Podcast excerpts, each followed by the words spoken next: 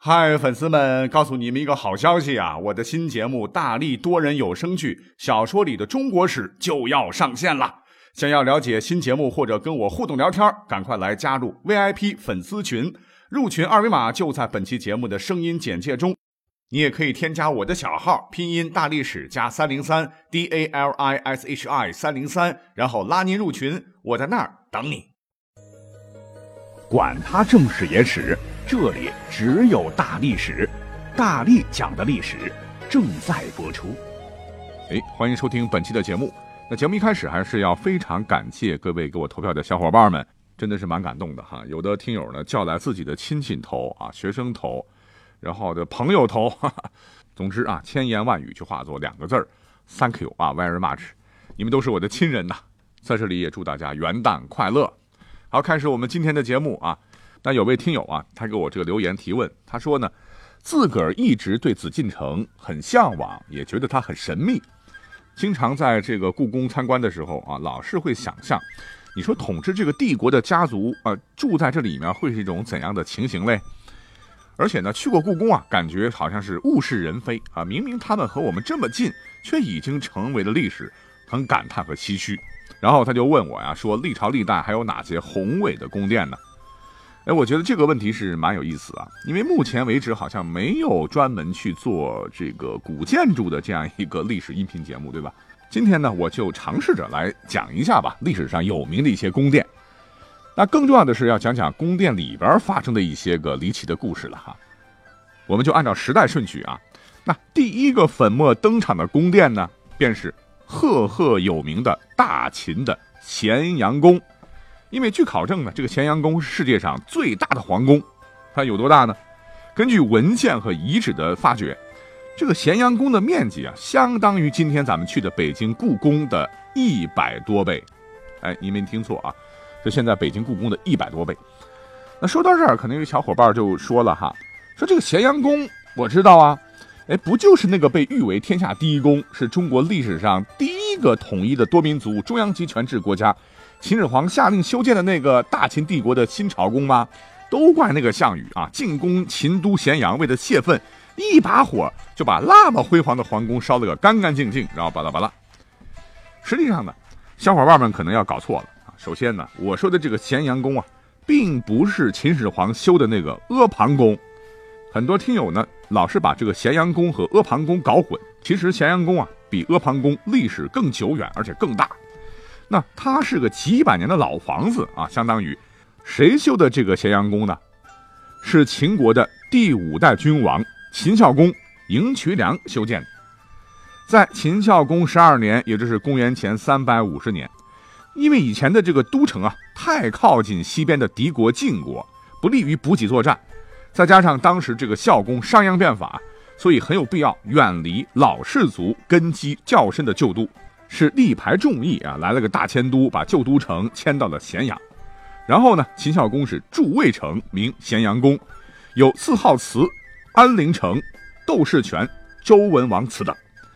那这段文字就告诉我们，孝公当年将都城迁往了咸阳啊，除了营建核心建筑咸阳宫以外呢，还建了相应的一些配套建筑，比如祭祀用的宗庙等等。啊，也就是说，咸阳宫是孝公搞出来的。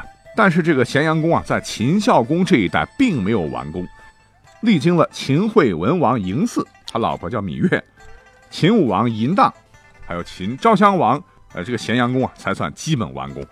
那么后头的秦孝文王嬴柱，还有秦庄襄王嬴子楚，秦始皇嬴政也是继续扩建，所以啊，使得这个咸阳宫出奇的雄伟。哎，尤其是这个秦始皇。啊，更不得了啊！因为六国在他手中是灰飞烟灭，他本人呢是个复制狂魔啊！六国王宫，你们不是牛吗？所以是每破诸侯，血放其宫室，就是灭掉一个国家的时候，都要大兴土木，在咸阳宫啊原来的基础上，把那个国家所有的宫殿一个不落的，一模一样的再建一座。于是乎，各具特色的六国宫殿，什么义阙、甘泉宫、上林苑等，总计快三百多座宫殿，全都搬到咸阳来了。在引得滔滔渭水川流于宫殿群之间，所以呢，使得整个建筑群是宛若银河亘空，十分壮观。再根据史料记载，整个咸阳城之旁两百里内，宫观二百七十。哎，那秦时的二百里，换作现在的应该是今天的八十三点五公里。你要知道啊，现在的咸阳市东西最宽处也只有一百零六公里，可见咸阳宫的范围有多么的大啊！大到我们现在的考古勘察都难以进行。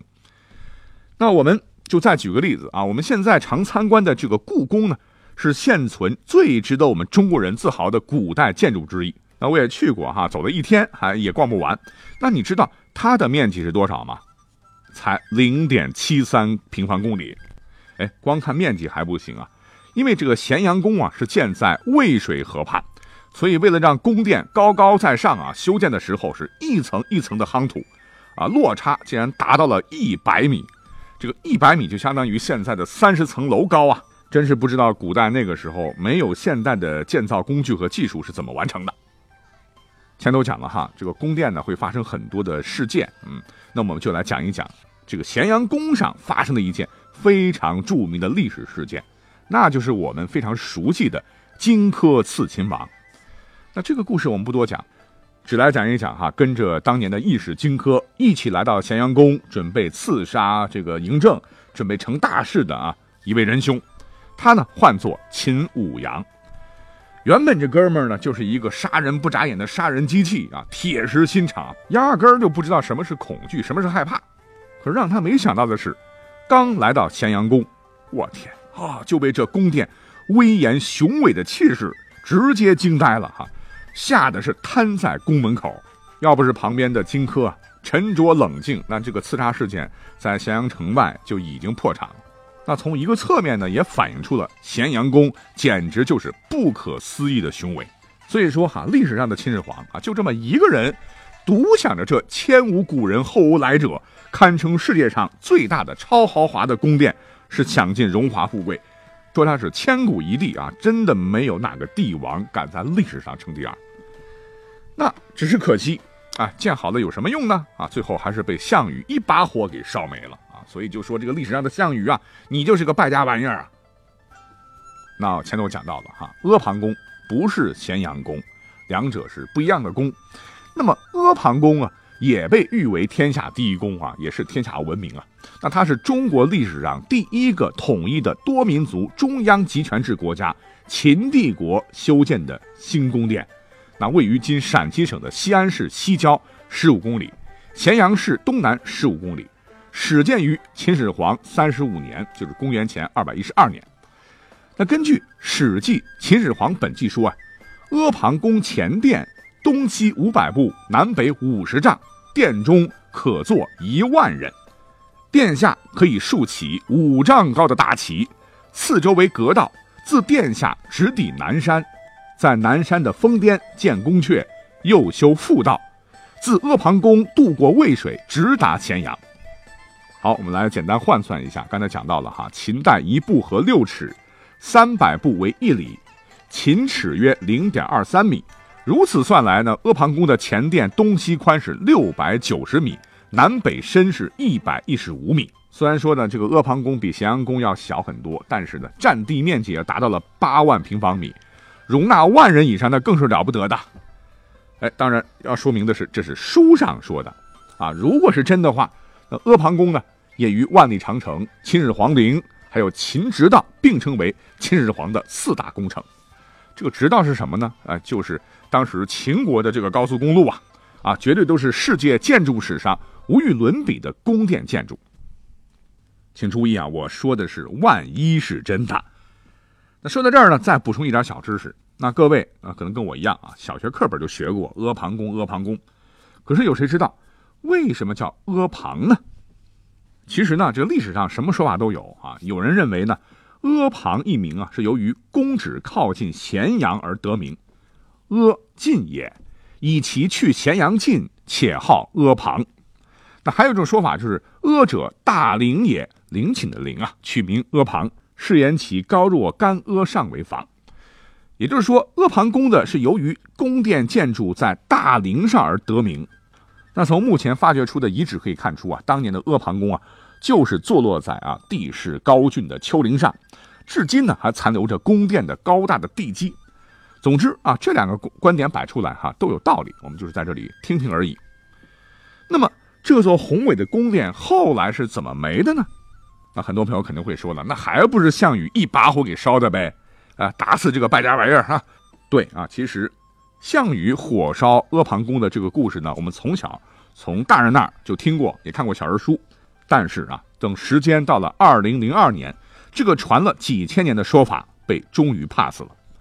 为什么呢？因为专门的阿房宫考古工作队挖掘出的结果完全出乎人们的意料。因为阿房宫并没有被火烧的一点痕迹，他们的结论就是说，阿房宫没有被项羽烧毁，项羽呢是被冤枉。哎，那有人说又不对了哈，说我天天翻这个《史记·项羽本纪》，这里边就说了呀，说项羽遂屠咸阳，烧其宫室啊，点点点。是烧秦宫室，火三月不灭，那怎么不是他烧的阿房宫呢？其实当年项羽啊是纵火了，《史记》说的也没错。但是问题是，《史记》里边的宫室是被火烧过的秦都咸阳宫和其他秦朝的这个宫室，而不是地处渭河以南的上林苑中的阿房宫。是后人搞误会了哈，就把它说成了阿房宫。好，讲到这儿，那有细心的朋友可能。应该还有疑问吧？你说，既然项羽啊当年领兵都烧了咸阳城，他为什么这么心慈手软，独独放过阿房宫呢？他怎么可能忘记阿房宫呢？所以为此呢，这个考古队又抛出了一个爆炸性的一个观点，原因就是这个阿房宫，我们从小学的啊，如何如何辉煌啊，如何如何伟大的这个阿房宫，可能根本就没有建成过。为什么要这么说呢？啊，因为阿房宫前殿遗址。嗯，是迄今所知的啊，中国乃至世界古代历史上规模最宏大的宫殿的夯土台基基址啊。仅就前殿五十四万多平方米的台基来看，那这样的规模建筑在当时的条件下根本不可能完成。另外呢，如果宫殿建成，无论怎么焚毁，就应该像刚才讲到的这个咸阳宫的遗址一样啊，有一米多厚的瓦砾堆积遗存才对。而阿房宫呢？完全没有。再者说了哈，如果宫殿建成的话，那里面有很多的金银财宝啊，就会被洗劫。怎么发掘出来，连一个破碗都没有找到呢？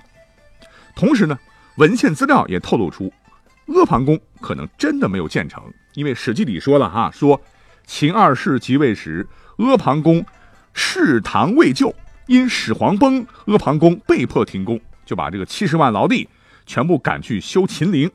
那等到这年四月。复作阿房宫，不行了，因为七月的时候，陈胜吴广就起义了，所以在这么短的时间里，根本不可能建成阿房宫。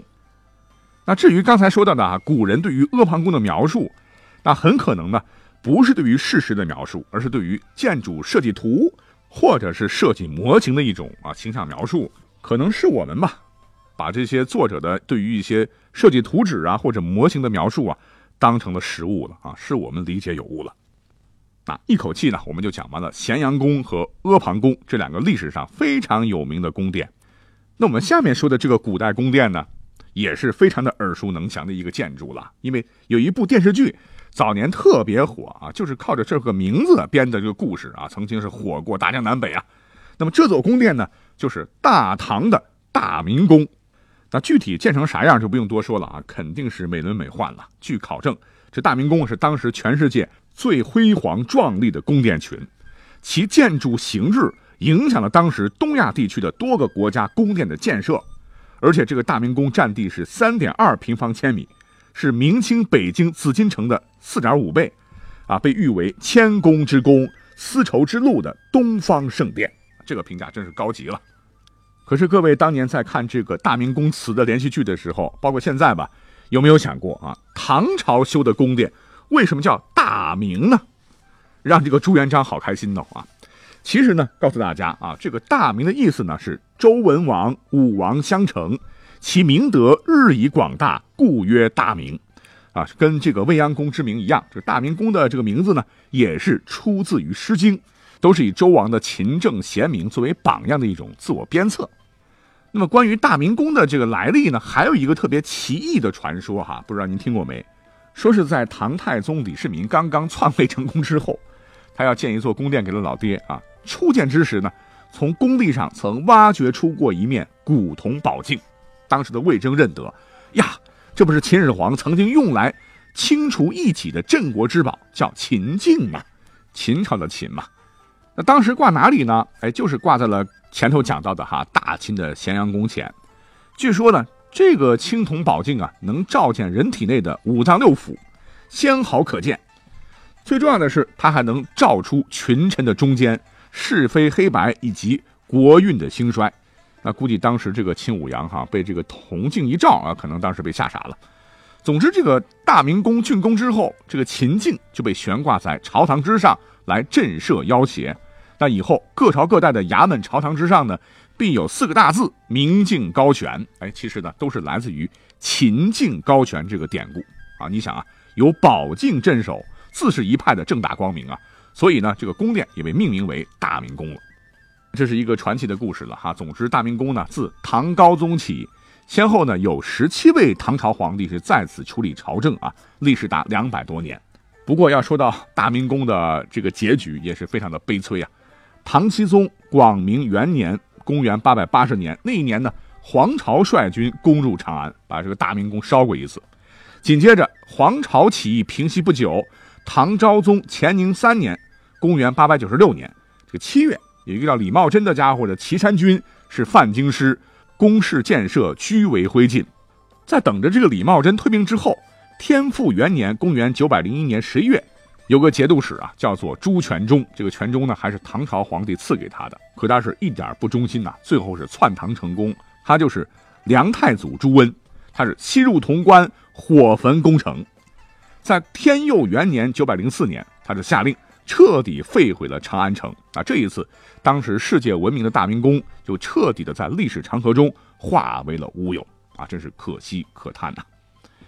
好，时间关系啊，我觉得还有一个要点一点，那就是圆明园。哈哈，在清世一百五十年的创建和经营下，曾以其宏大的地域规模、杰出的营造技艺、精美的建筑景群、丰富的文化收藏和博大精深的民族文化内涵而享誉于世界。被誉为一切造园艺术的典范，被法国作家叫维克多·雨果誉为理想于艺术的典范。结果呢，哎，真是宫阙万间都做了土啊！啊，这是不说也罢啊，说了以后心里很难过啊。